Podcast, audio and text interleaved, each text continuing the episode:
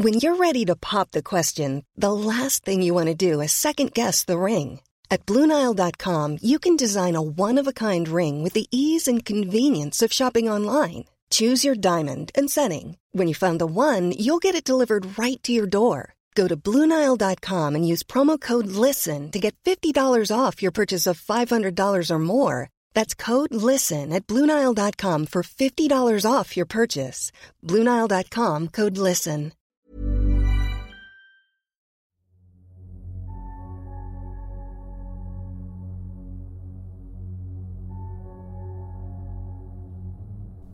Bonsoir, vous écoutez le Rendez-vous de l'étrange, épisode 1.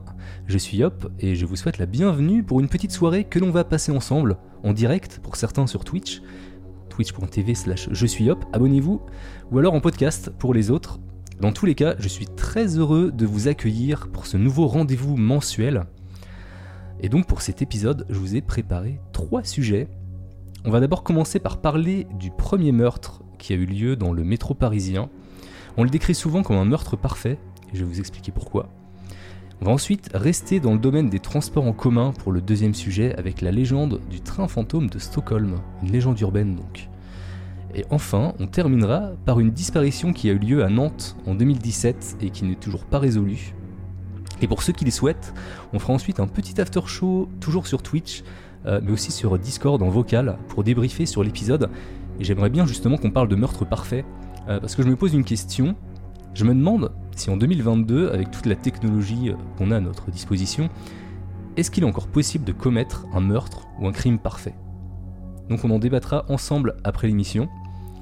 Et ça nous fait un petit programme sympa. On va pouvoir commencer, mais juste avant, j'aimerais revenir sur le bruit inconnu dans la ville de Wizerne, dans le nord de la France, dont je parlais dans le dernier épisode. Alors l'origine du bruit a été détectée depuis le mois d'octobre, un bruit strident gênait la vie des habitants d'un quartier de Wizerne près de Saint-Omer. Pendant de nombreuses semaines, le mystère est resté entier jusqu'à aujourd'hui. Le son proviendrait d'un compteur de gaz défectueux ou d'un problème sur une chaudière. Depuis la réparation effectuée en fin de semaine, le mystérieux signal sonore a disparu. C'est la GRDF, donc euh, tout ce qui est Gaz Réseau Distribution France, qui a fait une petite intervention sur, euh, euh, sur un compteur. il n'y avait pas de fuite de gaz, a priori, mais c'était une mauvaise installation. Donc voilà, nous savons maintenant la vérité euh, sur le bruit étrange de Wizerne et les habitants, a priori, peuvent dormir tranquilles. Donc ça c'était pour le retour de l'épisode 0, et on va passer au premier sujet.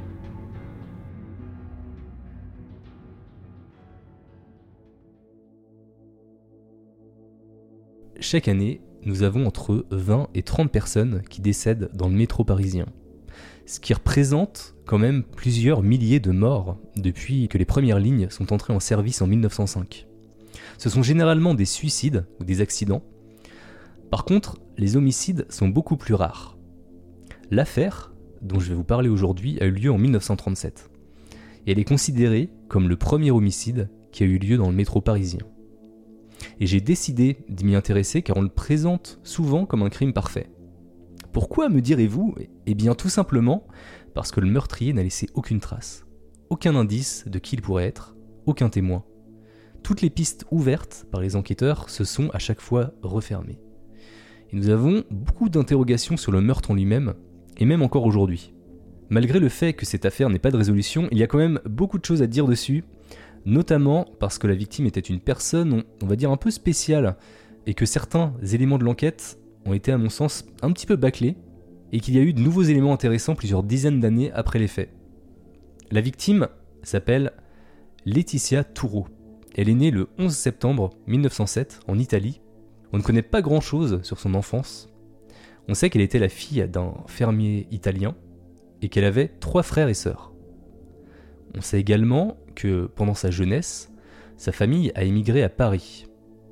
En 1930, elle a épousé Jules Toureau, c'est un potier, qui est mort cinq ans plus tard de tuberculose. Ce mariage a été court, mais a permis à Laetitia d'obtenir la nationalité française. On va avancer un peu plus loin dans son histoire. Nous sommes le dimanche 16 mai 1937. Il est 18h28. Le métro de la ligne 8 s'arrête à la station Porte Dorée six personnes entrent dans le wagon de première classe du train 382. À l'intérieur, personne d'autre qu'une belle jeune femme, rousse, vêtue d'une robe verte, qui semble assoupie sur son siège, la tête baissée sous son chapeau blanc. Le métro repart en direction de la station suivante. Mais à la première secousse, la jeune femme tombe à terre dans une mare de sang, sous les yeux des six passagers. Un couteau l'aguillole est profondément enfoncé dans son cou. L'un des passagers, un médecin militaire, tente d'aider la jeune femme, qui n'est autre que Laetitia Toureau, et qui était encore en vie à ce moment-là. Malheureusement, elle meurt quelques minutes plus tard. Nous sommes donc le dimanche 16 mai 1937, date de la mort de Laetitia Toureau, âgée de 29 ans. Je vais vous lire un extrait du rapport d'autopsie. La victime avait la tête tournée à gauche, le cou a été porté avec tant de violence que la lame a atteint la moelle épinière. La netteté de la plaie prouve qu'il n'y a pas eu de lutte.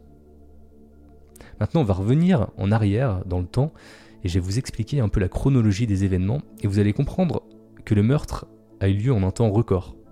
Pour ceux qui sont sur Twitch, euh, je vais vous afficher un petit schéma afin de mieux comprendre la chronologie. Euh, mais pour ceux qui ont juste l'audio, vous inquiétez pas, je vais tout expliquer, je vais faire l'audio description. Euh, c'est un schéma que j'ai repris d'ailleurs dans un journal de l'époque. Donc, Laetitia Toureau, elle est arrivée en bus à 18h23 près de la porte de Charenton. Elle a marché pour arriver justement à la porte du métro à 18h25. Donc elle est rentrée à 18h25 dans le métro. Elle a attendu sur le quai pendant 1 minute 30. Il y a le métro qui est ensuite arrivé. Elle est rentrée dans le wagon du métro. Le tram, enfin la rame pardon, est restée à l'arrêt pendant 30 secondes. Puis à 18h27, le métro est parti. Entre les deux stations, entre la porte de Charenton et la porte dorée, il y a, bah, c'est un métro donc il y a un tunnel. Et le voyage, enfin le voyage, euh, disons le trajet en fait, entre les deux quais dure 58 secondes. La, la rame est donc arrivée à 18h28 à la porte dorée, et à ce niveau-là, elle a été découverte morte. Laetitia Toureau est montée seule en première classe à la porte de Charenton. Elle est toujours seule à la porte dorée, mais assassinée. Là, on peut se poser la question à quel moment elle est morte? Est-ce que elle a été tuée lorsque le train était à l'arrêt, du coup pendant les 30 secondes? Ou alors, est-ce qu'elle a été tuée là sous le tunnel entre les, euh, ben, les deux quais, quoi? Là, on était à 18, h 28 donc a priori, il y avait quand même du monde, euh, j'imagine, sur le quai. Donc ça m'étonnerait qu'elle ait été tuée durant euh, ces, ces 30 secondes là, sur le quai. Pour moi, ce serait plutôt sous le tunnel. Ça veut dire que ça a été très rapide déjà. Et euh, rappelez-vous, elle était toute seule à l'arrivée. Elle était toute seule au départ et toute seule à l'arrivée. Déjà, avant de continuer, qu'en pense le chat? Ça veut dire que le meurtrier l'a tué pendant les 30 secondes. Ben, en tout cas, ça s'est joué pendant 1 minute 30. Le meurtre a eu lieu euh, dans, dans cette minute 30. Si ça se trouve, elle a été suicidée. Elle s'est suicidée, tu veux dire? Ça m'étonnerait. Enfin, tu te suicides pas comme ça en fait, dans un métro. Ça me paraît être un acte euh, super compliqué de se suicider comme ça. À l'époque, il y avait euh, d'ailleurs des, euh, des premières classes et deuxième classes dans le métro. Ça n'existe plus ça, dans le métro parisien. Le conducteur du métro est bien psychologiquement. le... En fait, on, était vraiment. le conducteur du métro, il était à l'avant du métro. Hein. Il, y avait, il était à trois wagons de, bah, du wagon où elle était, elle. Et il y avait d'autres passagers dans les autres wagons. Comment on est sûr qu'elle était toute seule Eh ben, c'était les témoins de l'époque. Parce qu'en fait, il y a six personnes qui sont arrivées porte dorée. Et euh, elle était seule, en tout cas, quand les six personnes sont arrivées. Alors à moins que les, euh, six personnes se sont mis d'accord et ont, menti, ce qui me paraîtrait un peu bizarre. Ou alors, je sais pas, les six personnes étaient peut-être un gang ou quelque chose comme ça, ils l'ont tué, et puis après ils ont euh, alerté la police, je ne sais pas. Mais ça m'étonnerait quand même. Je vote pour que le meurtrier qui tue et sort juste avant que le train parte. Ça peut être un truc très très rapide. Hein. Effectivement, ça pourrait être euh, en mode euh, euh, hop, un petit coup dans le cou, vite fait, et, bim, je me, casse quoi avant que le train, le train parte. Ça peut être un truc comme ça. Mais en tout cas, zéro témoin. Est-ce que le coup de couteau est la cause de la mort ou il y a autre chose? Ouais, le coup de couteau, c'est bien la cause de la mort. Elle pouvait pas survivre à ça en tout cas. Après, on était en 1937, donc je sais pas si les autopsies étaient euh, ultra folles à cette époque-là. Hein. Qui nous dit que le meurtrier est pas un des témoins? Mais en fait, ils sont arrivés à 6. Ils sont 6 témoins. Ils sont arrivés dans le wagon à 6. Donc, ça m'étonnerait qu'ils soient tous mis d'accord, quoi. Elle était pas blessée en rentrant. Elle était pas blessée en rentrant parce que là, il y avait quand même du monde sur le quai. On aurait eu des témoins qui auraient dit. euh, Et puis je sais pas si t'es blessé, au... si t'as un couteau dans le cou quand tu rentres. Enfin, je sais pas, tu, tu restes sur le quai, t'appelles de l'aide peut-être. On pouvait passer d'un wagon à un autre. Oui, on peut passer d'un wagon à un autre a priori. Pas d'indice sur la vie de la jeune femme. Et ben là, on va, on va, on va y venir. On va y venir. Comme ça, on pourra continuer à débattre après. Une fois que le corps a été découvert, la police est donc arrivée sur les lieux et a commencé son enquête. Il y a bien sûr eu l'autopsie qui, en plus de souligner la violence de l'acte, a montré qu'il n'y avait pas eu de lutte ni d'agression sexuelle. Les policiers ont également vérifié les effets de la victime. Elle avait son portefeuille et ses bijoux sur elle. A priori, ce n'était donc ni un vol, ni une agression sexuelle. Alors pourquoi ce meurtre a-t-il été commis? À première vue, il n'y avait aucun motif derrière tout ça. En interrogeant les personnes présentes, personne ne serait descendu du wagon où le crime avait été commis, comme si le meurtrier s'était complètement envolé. Alors sans piste, sans motif, sans suspect, sans même un seul témoin, la police a décidé de s'intéresser à la vie de Laetitia Toureau. Et donc parlons un petit peu de la victime, et c'est là que ça devient intéressant. Jusqu'à la date de son décès, Laetitia Toureau travaillait dans une entreprise spécialisée dans la fabrication de cire d'épilation à Saint-Ouen. Elle était considérée comme une travailleuse modèle qui n'hésitait pas à aider les autres dans leurs tâches. On sait aussi que la femme de 29 ans allait régulièrement dans les balles et les guinguettes, comme on disait à l'époque. Elle a d'ailleurs également été employée pour s'occuper du vestiaire de l'As de cœur, un bal musette euh, de la rue des Vertus. Et ça, c'était à la surface, c'était sa vie publique. Mais quand les enquêteurs ont commencé à gratter un petit peu plus dans la vie de Laetitia et se renseigner davantage, ils ont découvert des choses assez inattendues. Dans l'entreprise dans laquelle elle travaillait, elle était chargée par les dirigeants d'espionner ses collègues, de reporter leurs actions. C'est un peu les yeux de la direction. Ça se faisait beaucoup à l'époque les espions au travail. Ouais, là, là, ce serait plus possible de le faire ça. Elle travaillait également sous un faux nom dans une agence de détectives. Après vérification, les six dossiers sur lesquels elle avait travaillé ne portaient que sur des histoires de tromperie a priori sans réelle importance dans son meurtre selon la police. Elle aurait également infiltré à plusieurs reprises certains milieux italiens.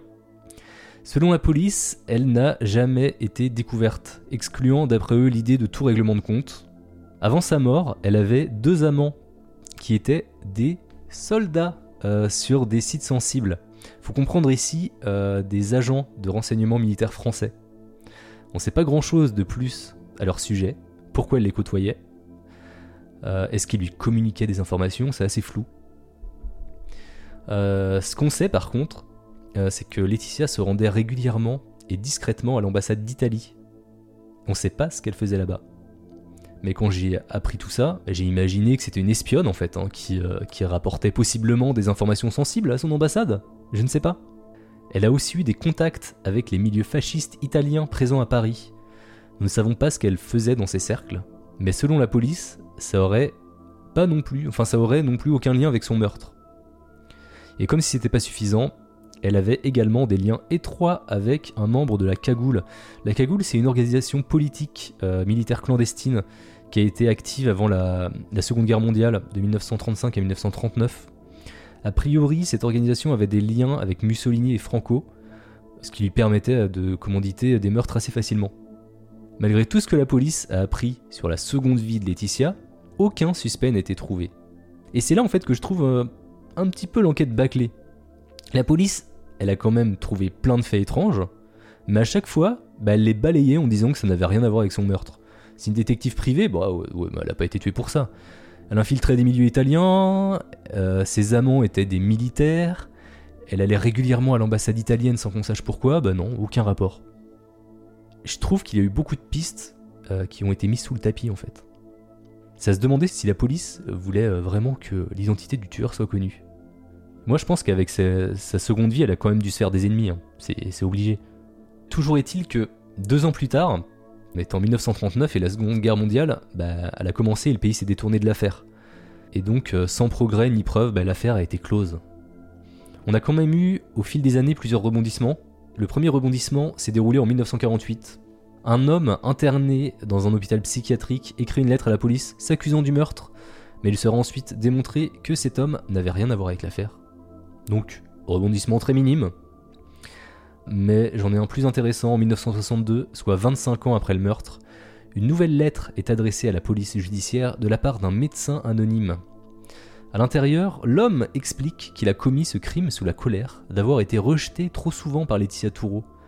Ainsi, ce ne serait pas un crime lié à la vie secrète de Laetitia Toureau, comme on aimerait le penser, mais plutôt un crime passionnel. Dans sa lettre, l'homme avoue également que le fait qu'il n'ait jamais été pris pour ce meurtre, que c'était juste un coup de chance finalement. Par contre, même si la police a trouvé cette lettre très crédible, l'affaire n'a jamais été réouverte, parce qu'on est 25 ans plus tard, et 25 ans plus tard, il y a prescription. Et donc, aucune enquête ne sera menée pour découvrir l'identité de l'auteur de cette lettre. Le meurtrier ne sera jamais découvert et l'affaire restera non résolue. Alors je vais vous lire cette lettre pour que vous fassiez votre propre avis. Par contre je vous préviens, il y a des tournures un petit peu anciennes dedans. Euh, je vais vous la lire telle qu'elle. Hein. On était en 1960 et quelques. Monsieur le commissaire, je ne sais pas si cette lettre vous parviendra. Peut-être sera-t-elle jetée au panier avant comme l'œuvre d'un fou, et peut-être cela vaudrait-il mieux. Sans doute vous vous souvenez de l'assassinat de Laetitia Toureau qui a eu lieu porte de Charenton dans le métro le 16 mai 1937. Je suis l'assassin de Laetitia Toureau. Cette lettre va sans doute vous étonner. Pourquoi l'assassin d'un crime réputé parfait veut-il ainsi raconter son forfait, plus de 25 ans après? Je ne saurais le dire exactement. Sans doute ai-je besoin de me libérer, ayant gardé le secret pendant de si longues années que je n'en éprouve plus de remords. Peut-être aussi une sorte d'orgueil me pousse-t-il à apporter les éléments nécessaires à la résolution de cette affaire. Je n'ai nullement l'intention de vous révéler mon nom et souhaite rester dans l'anonymat le plus complet, par égard pour ma famille. Je suis originaire de Perpignan, où je naquis en 1915. À la fin de mes études secondaires, je manifestais le désir de devenir médecin. Et pour cela, je montais à Paris en 1935. Mon père était aisé. Et avec une voiture, m'alloua une substantielle pension j'arrivais tout droit de ma province, assez timide et niais. Aussi, je vous laisse à penser ma joie et ma soudaine liberté. Entraîné par quelques camarades plus à la page que moi, je connus bientôt tous les dancings et cabarets de Paris et de ses environs. J'étais, sans fausse modestie, un assez beau garçon, mais affligé d'un horrible accent qui déclenchait des crises d'hilarité chez mes conquêtes d'un jour. Aussi, je me faisais passer, plus généralement, comme étant d'origine sud-américaine, et mon accent devint alors, euh, pour ces aimables femmes, mon plus précieux atout. Il aime bien raconter sa vie, hein. euh, parce qu'elle est loin d'être finie la lettre, euh, et, il donne tellement d'indices en fait. Il donne tellement d'indices. C'est tellement dommage que la police l'ait lu et n'ait rien fait de tout ça. Je, je continue. C'est dans un dancing que je fis la connaissance de Laetitia en novembre 1936. Elle était très jolie et possédait le charme rare pour un jeune homme d'être une femme ayant déjà vécu. Je tombai immédiatement amoureux et lui fis une cour respectueuse. Elle ne m'accordait aucune faveur et ne permettait pas de la raccompagner à son domicile.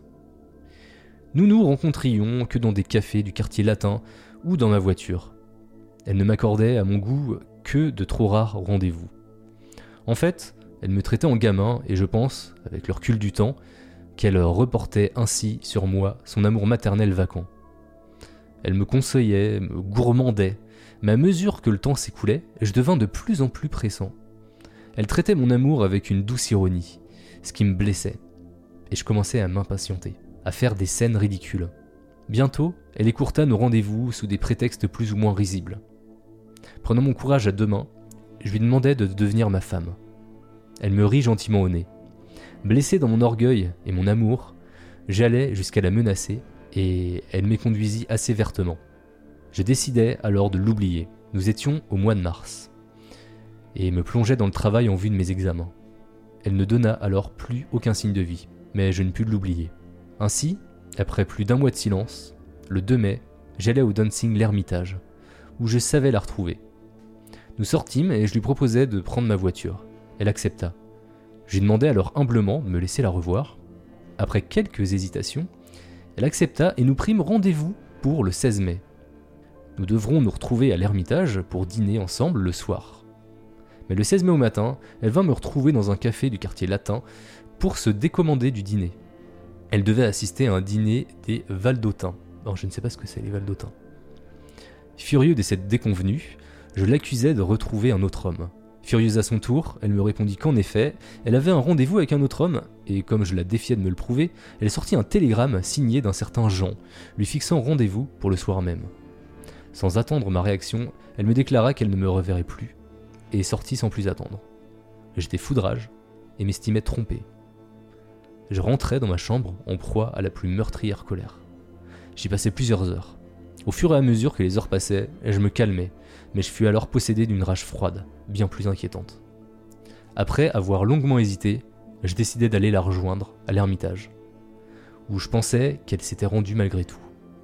Mais avant de partir, j'ai mis dans ma poche un couteau que j'avais acheté en compagnie de camarades, un jour que nous voulions épater les filles.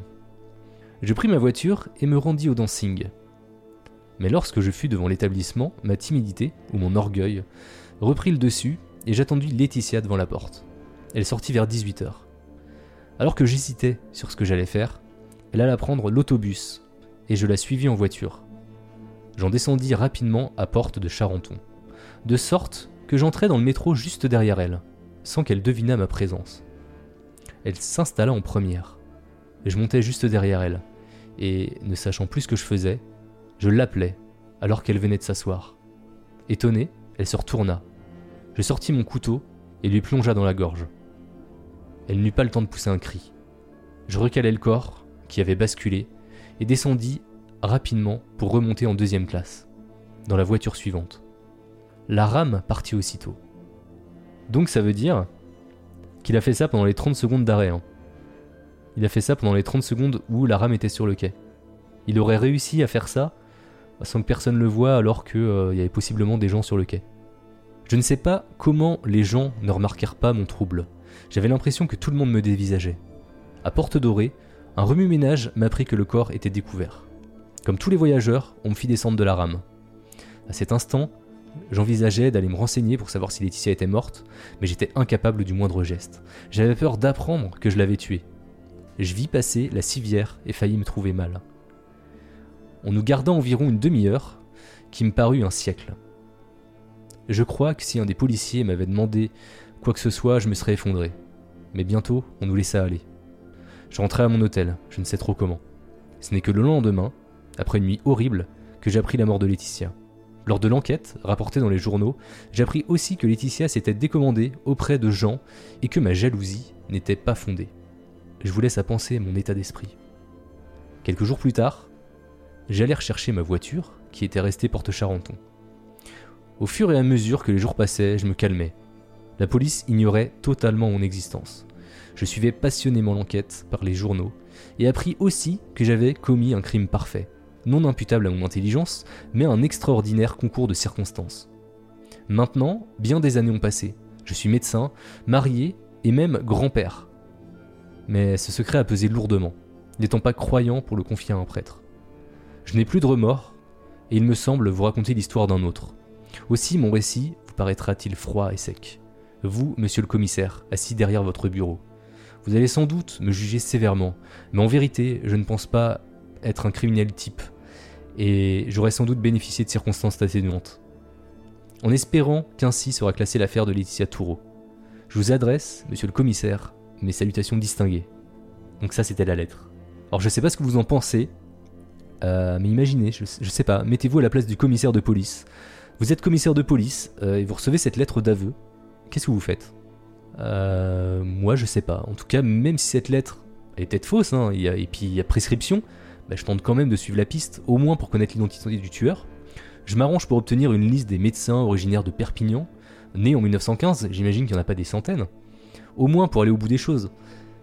Mais là, en l'occurrence, rien n'a été fait. Prescription. Et j'ai quand même fait quelques recherches. J'ai trouvé deux médecins qui sont nés en 1915 à Perpignan. Le seul problème, c'est qu'ils ont a priori pas fait leurs études à Paris. Euh, mais je pense qu'avec les moyens qu'avait la police, euh, bah, on aurait euh, sûrement pu trouver quelqu'un. Donc voilà, c'était l'affaire du meurtre parfait, du crime parfait de Laetitia Toureau. Je trouve ce cas à la fois très intéressant et très frustrant. Parce qu'aujourd'hui, je pense que ce crime aurait été résolu très très très rapidement. On a des caméras de surveillance partout, nos téléphones sont littéralement des balises GPS. La police peut procéder à des tests ADN. Ça c'est mon avis, mais on en parlera euh, dans l'after show tout à l'heure. Et je vais rattraper un petit peu le chat avant de passer au deuxième euh, sujet. Chat, ça sent le gros mensonge. Ça peut euh, être euh, un gars qui veut juste. euh, qui a une super plume, parce qu'en fait il, écrit quand même bien, hein, il a fait une super lettre, et qui a juste envie de. je sais pas, de raviver cette. cette, cette affaire. C'est peut-être complètement fake. C'est peut-être complètement fake, mais ça vaut quand même le coup de s'y attarder. Parce qu'il y a quand même des sacrés détails. Ça veut dire que le mec, même si c'est pas lui, il, a, il, a, il a pas mal de connaissances sur le, sujet, donc soit il l'a vraiment taffé, ou alors, euh, je sais pas, ou alors c'est lui. Tout ce qu'il dit dans la lettre était public ou ça a été donné des infos en plus? Et bien justement, ouais, tout ce qu'il dit dans la lettre c'est euh, c'est public. Il a pas donné d'infos en plus, après il a donné du contexte, mais a priori il a rien donné de plus. C'est bizarre son histoire parce qu'il a eu le temps de ressortir pourquoi il est re-rentré. Je pense que quand t'as euh, commis quelque chose comme ça, tu penses plus euh, bien. C'est ton instinct en fait qui réfléchit à ta place et euh, tu sais pas trop ce que tu fais. Pourquoi c'est bizarre qu'il raconte sa life après tant de temps? Bah parce qu'il y a prescription. Calista. Parce qu'il s'il l'avait fait avant, euh, la police aurait enquêté. Robière, si c'est du faux, je vois pas l'intérêt 25 ans plus tard. Bah effectivement, si t'attends qu'il y ait prescription pour le faire, c'est peut-être parce que tu es vraiment le meurtrier. Ou alors, ouais, c'est juste une distraction, le mec euh, approche de la retraite et il s'ennuie. C'est sûr que la piste pouvait être creusée. C'est sûr, c'est clairement sûr. Et c'est- dommage, c'est dommage qu'ils en soient restés là. Rien que moi, en faisant une recherche sur Google, j'ai trouvé, trouvé deux médecins originaires de Perpignan, nés à Perpignan, en 1915. Donc voilà, je trouvais euh, cette affaire plutôt sympa dans le cadre, euh, d'un meurtre parfait. On a une possible, euh, une possible issue, mais on n'en sait rien au final, et on le saura jamais. Clégo, ça va être résolu la semaine prochaine parce que tu en as parlé ce soir, comme pour le bruit. Bah j'espère bien, j'espère bien. Euh, on passe à la deuxième affaire? Un truc un petit peu plus euh, de type euh, légende urbaine? Ça va changer, tiens.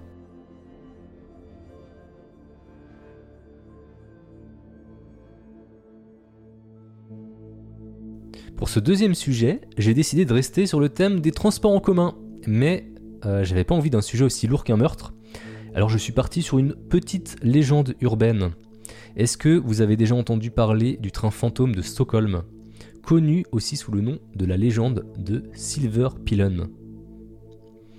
La légende suédoise de Silver Pillen, qu'on peut traduire en français par flèche d'argent, remonte aux années 1960 lorsque le métro de Stockholm a acheté un train, ou plutôt un tramway, de 8 wagons en aluminium.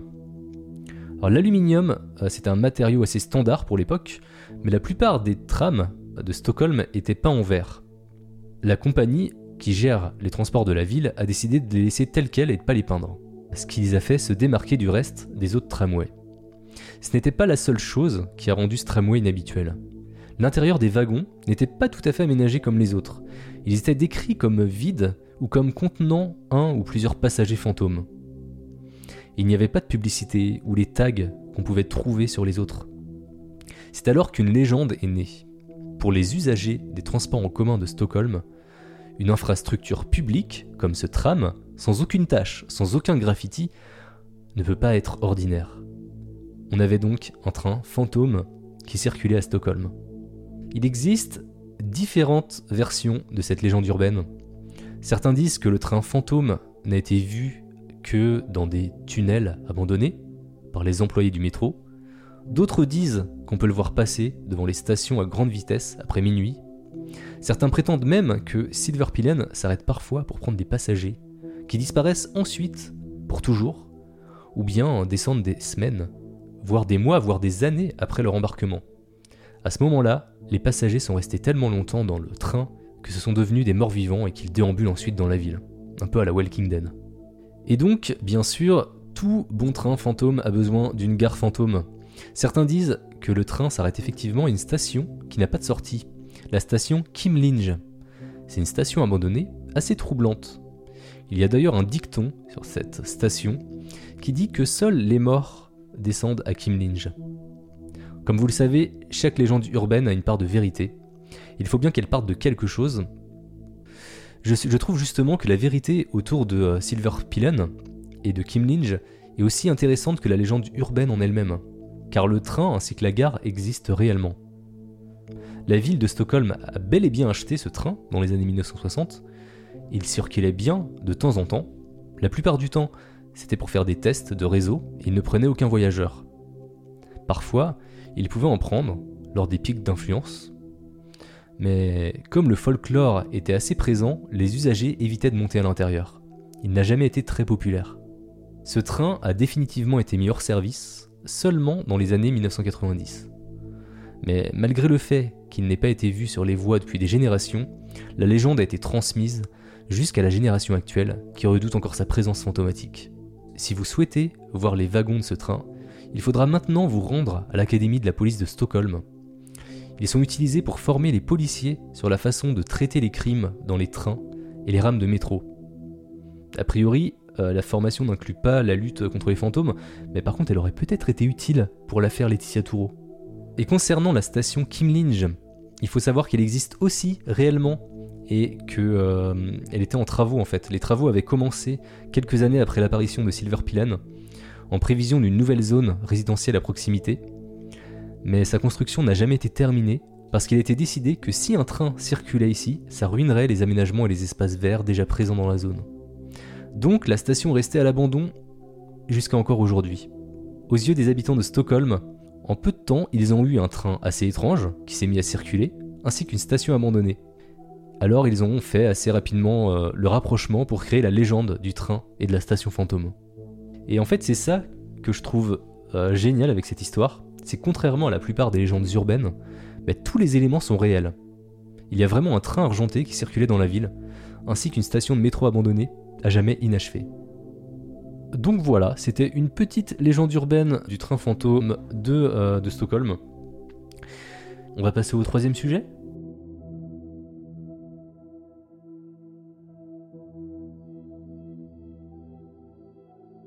Pour le dernier dossier de cet épisode, je vais vous parler d'une disparition très étrange. Peut-être également un crime parfait, vous me direz ce que vous en pensez. Je vais vous parler de Léa Petitgat qui a disparu à Nantes en 2017. C'est une histoire qui n'a pas eu beaucoup de couverture médiatique, à part dernièrement, il y a eu une émission sur M6, alors peut-être que vous en avez déjà entendu parler. Euh, dans tous les cas, j'avais envie d'en parler parce que ça, s'est passé déjà euh, pas loin de chez moi. Et en plus de ça, ça colle peut-être bien avec le thème euh, du crime parfait de la première histoire. Nous sommes le dimanche 17 décembre 2017. Dans la matinée, une jeune fille se présente au commissariat de Nantes. Elle est la meilleure amie d'une certaine Léa Petitgat et elle souhaite euh, signaler sa disparition. Mais pour que les policiers prennent au sérieux sa déposition, elle leur dit qu'elle est sa cousine. Elle indique qu'elle devait passer la nuit précédente chez Léa, mais qu'elle n'avait aucune nouvelle de sa part depuis deux jours. Aucune réponse à ses SMS ou ses appels. Et que ça lui ressemblait pas, euh, parce que d'habitude, elles sont en contact tous les jours. Elle indique aussi que comme Léa ne répondait pas, elle est quand même allée, comme prévu, dans son studio au 15 rue La Motte Piquet. Elle est montée au dernier étage de la petite maison de ville. Elle a trouvé porte close, mais elle entendait les chats de Léa miauler derrière la porte. Comme elle disposait d'un double de clés, elle a décidé de rentrer. Mais aucune trace de Léa, seulement les chats affamés. Elle savait à ce moment-là que Léa prenait le plus grand soin de ses chats et ne les aurait jamais abandonnés. Elle a d'abord pensé à un malaise ou un accident, mais le studio était vide. Et suite à cette déposition, le mardi 19 décembre, un appel à témoins est diffusé sur les réseaux sociaux par la police de Loire-Atlantique.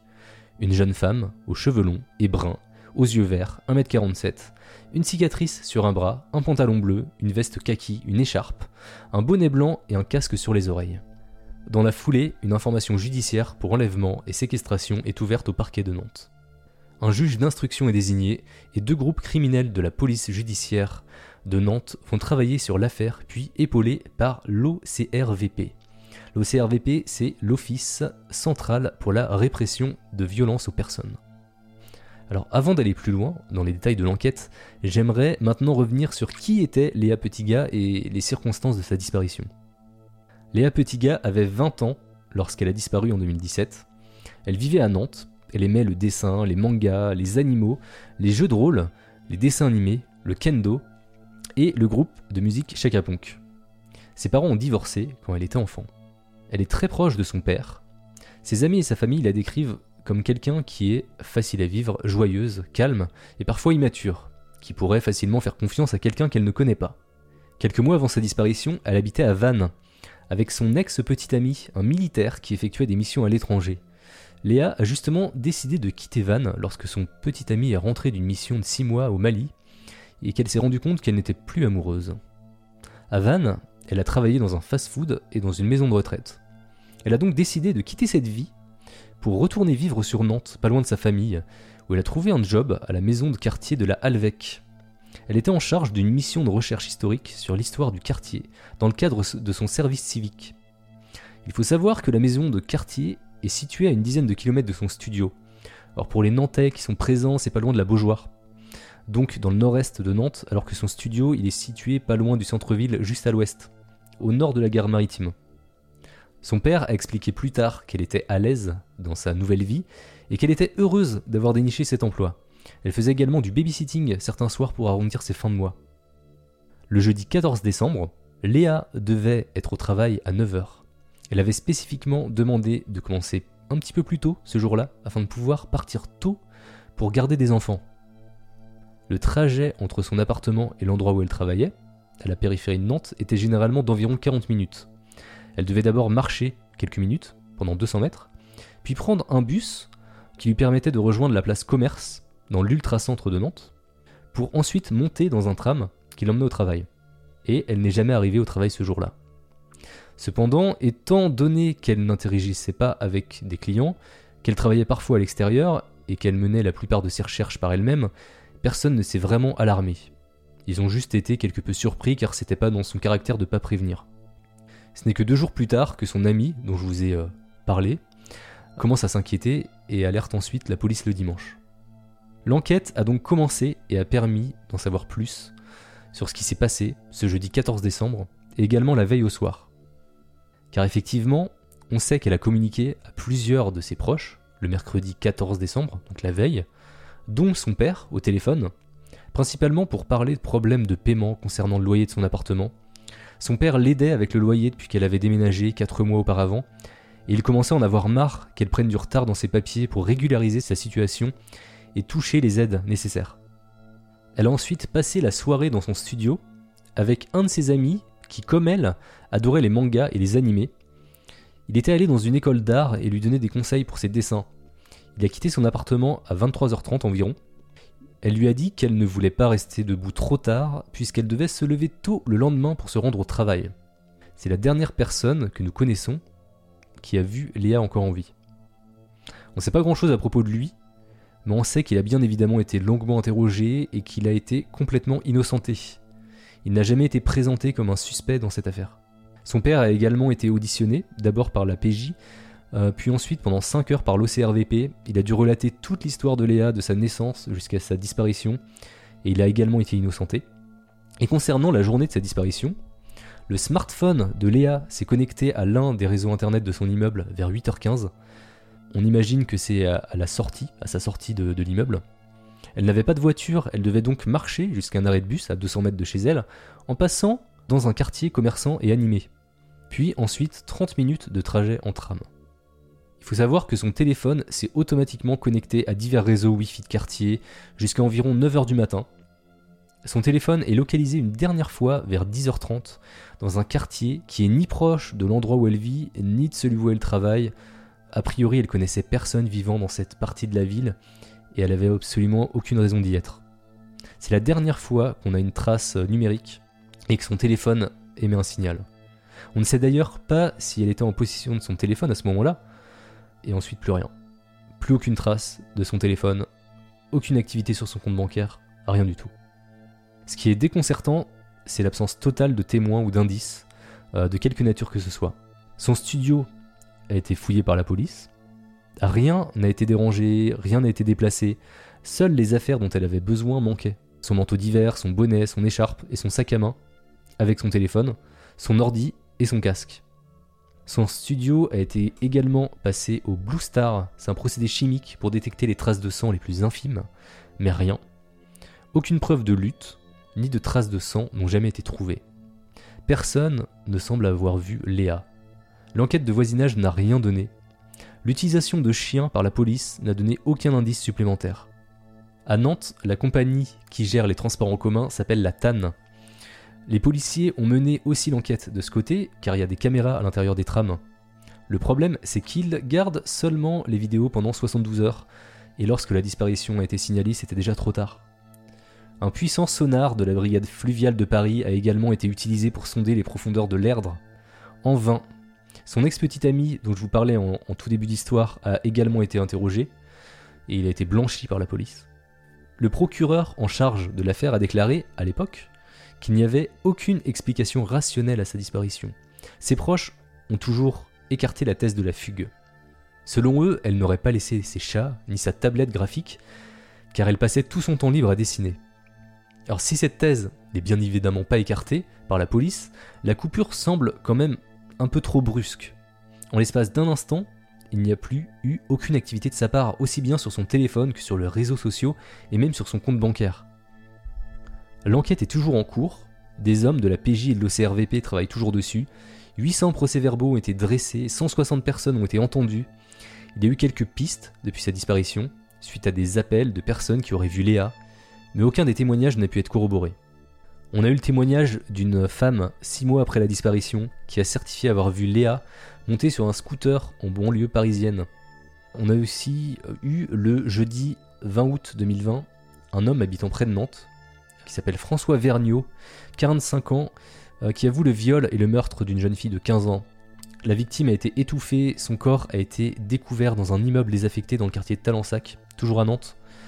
Il a rapidement été identifié grâce à une trace ADN figurant dans le fichier des délinquants et criminels sexuels. C'est un prédateur, un violeur en série. En 2005, il avait été condamné pour 9 viols et 3 tentatives. Il est sorti en 2016 après avoir purgé les deux tiers de sa peine. Il s'était fait oublier jusqu'à ce qu'il récidive justement et qu'il tue sa victime. La police va alors s'intéresser afin de savoir si Léa aurait pu être une victime de cet homme. Ils ont donc examiné à la loupe l'emploi du temps de Vergniaud, son téléphone. Ils ont montré sa photo aux riverains dans l'espoir de peut-être susciter un témoignage, mais ça n'a rien donné non plus. On ne sait donc toujours pas ce qui est arrivé à Léa Petitga le 14 décembre 2017. On sait juste qu'elle s'est volatilisée dans la rue, sans que le voisinage ne signale le moindre fait marquant à la police, la moindre dispute. Est-ce qu'elle aurait volontairement disparu? Si quelqu'un lui a fait du mal, à quel moment ça s'est produit? Comment? Si elle est effectivement partie pour se rendre au travail, c'est impossible de savoir avec certitude si elle est arrivée au bus ou à son arrêt de tram. Aucun des passagers ne se souvenait de l'avoir vue. Elle avait juste 200 mètres à faire à pied, hein. c'est tout ce qu'elle avait à faire. Si elle a quitté son immeuble vers 8h30, ça semble vraiment étrange, mais pas impossible que quelque chose lui soit arrivé dans les quelques minutes entre les 200 mètres qui séparent son studio et son arrêt de bus. Est-ce qu'elle aurait été enlevée en bas de chez elle et agressée ailleurs? C'est peut-être aussi une possibilité. Sachant que on est dans un quartier euh, vraiment pas loin du centre de Nantes. Hein. À 8h30, Nantes, bah voilà, c'est une ville quand même assez animée. Les gens ils vont au travail, les bus et les trams ils sont généralement bien remplis. C'est la pire heure pour, pour commettre un crime en fait. À moins que ce soit, je sais pas, quelque chose de prémédité par quelqu'un qu'elle connaissait. Mais là, le problème, c'est que personne n'a rien marqué d'inhabituel. Et c'est ça le plus étrange au final dans cette histoire, c'est qu'on n'a pas un seul témoin. On sait même pas si elle a réellement quitté son studio à 8h30. En fait, on sait juste que c'est son téléphone qui a fait le déplacement. Est-ce que quelqu'un serait venu la voir après son ami qui a quitté les lieux à 23h30 Est-ce qu'elle a même passé la nuit chez elle? On sait pas. Son agresseur, il aurait pu revenir au petit matin récupérer son téléphone, euh, et quelques affaires, pour faire comme si elle était partie au travail. Ça expliquerait l'absence de témoins. Mais encore une fois, s'il y a eu une agression, ça semble pas être dans son studio, qui est resté en ordre. Les voisins n'ont signalé aucun bruit pendant la nuit. Donc là, on est en 2022, on sait toujours pas ce qui est réellement arrivé à Léa Petitga. Si quelqu'un lui a fait du mal, quand et où ça s'est produit, on n'en sait rien. On peut faire que des suppositions. On est peut-être également sur un crime parfait, qui sera jamais élucidé. Est-ce que vous avez des suspects en tête? Elle aurait prévenu ses proches si elle avait fugué, ouais. Elle s'est sûrement retrouvée au mauvais endroit au mauvais moment. Soit elle est dans un sous-sol de la ville, soit elle est morte. Ça, ce serait le pire. Qu'elle soit séquestrée depuis, euh, depuis 4 ans, quoi. Depuis 5 ans maintenant. Et le pire, c'est que c'est possible. On en entend des affaires comme ça. Des gens qui sont séquestrés même pendant 20 ans, 30 ans. Et je trouve que c'est ça le pire pour la famille. C'est de savoir que peut-être elle est quelque part, un endroit où elle, veut pas être.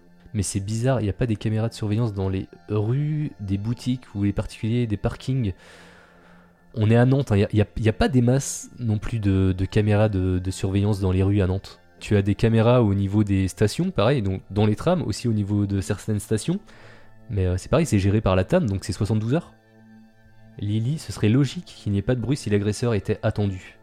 Donc, si c'est quelqu'un qui connaissait. Ah, un rendez-vous Tinder. Le problème, c'est qu'on n'a pas récupéré son téléphone pour, le, pour savoir. Et on sait toujours pas aujourd'hui. Non, on sait toujours pas aujourd'hui. Robière, une mauvaise rencontre, ça peut paraître un peu hasardeux, surtout qu'il n'y a aucune trace à une heure de pointe. C'est vrai que là, on est, on est vraiment dans des rues assez, euh, assez empruntées, donc s'il y avait eu un crime, il aurait fallu que ce soit quelque chose de très rapide, genre euh, elle sort de son appart et direct elle est embarquée dans une bagnole, quoi, quelque chose comme ça. Si elle avait fugué, il y aurait une certaine activité bancaire au moins en amont. Ouais, clairement, parce que quand t'as zéro thune sur toi, tu vas retirer un peu d'argent, au moins une fois.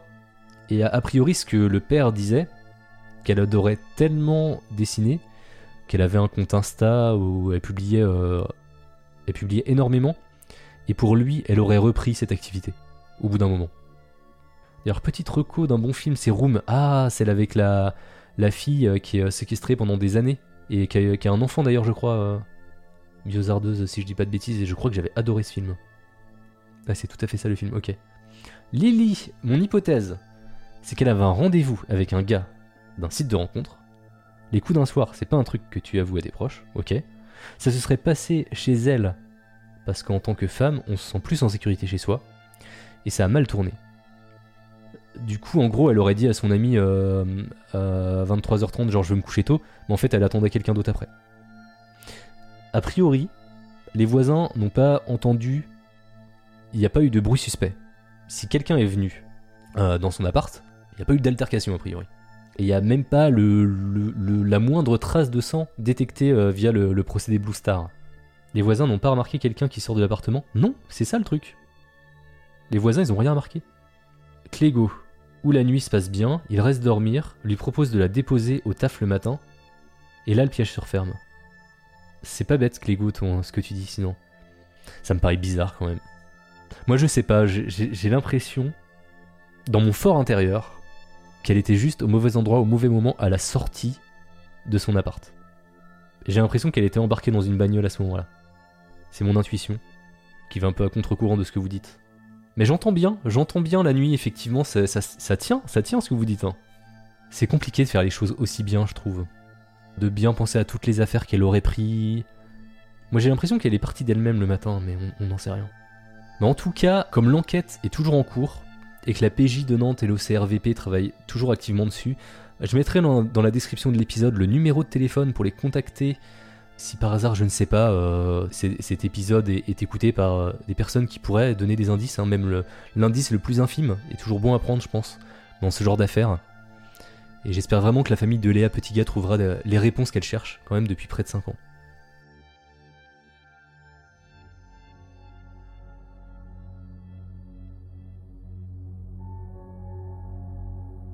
Merci beaucoup d'avoir suivi cet épisode jusqu'au bout, j'espère qu'il vous a plu. Si vous voulez participer au prochain enregistrement, n'hésitez pas à me suivre sur twitch.tv slash je suis yop.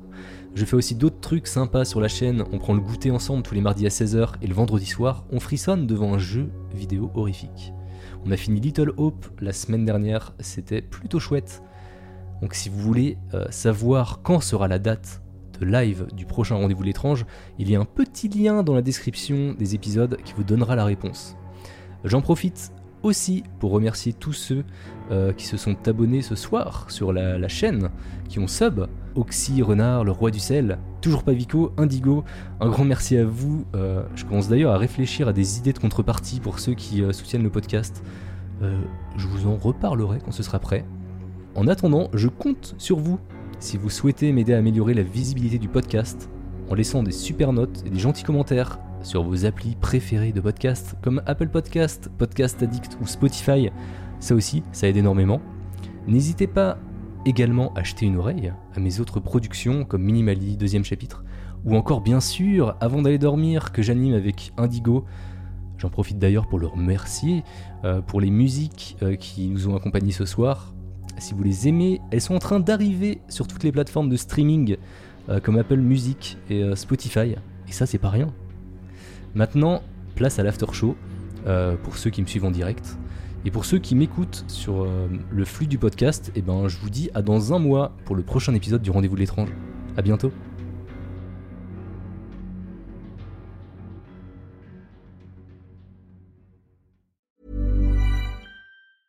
Hey, it's Danny Pellegrino from Everything Iconic. Ready to upgrade your style game without blowing your budget? Check out Quince. They've got all the good stuff shirts and polos, activewear, and fine leather goods, all at 50 to 80% less than other high end brands. And the best part? They're all about safe, ethical, and responsible manufacturing. Get that luxury vibe without the luxury price tag. Hit up quince.com slash upgrade for free shipping and 365 day returns on your next order. That's quince.com slash upgrade.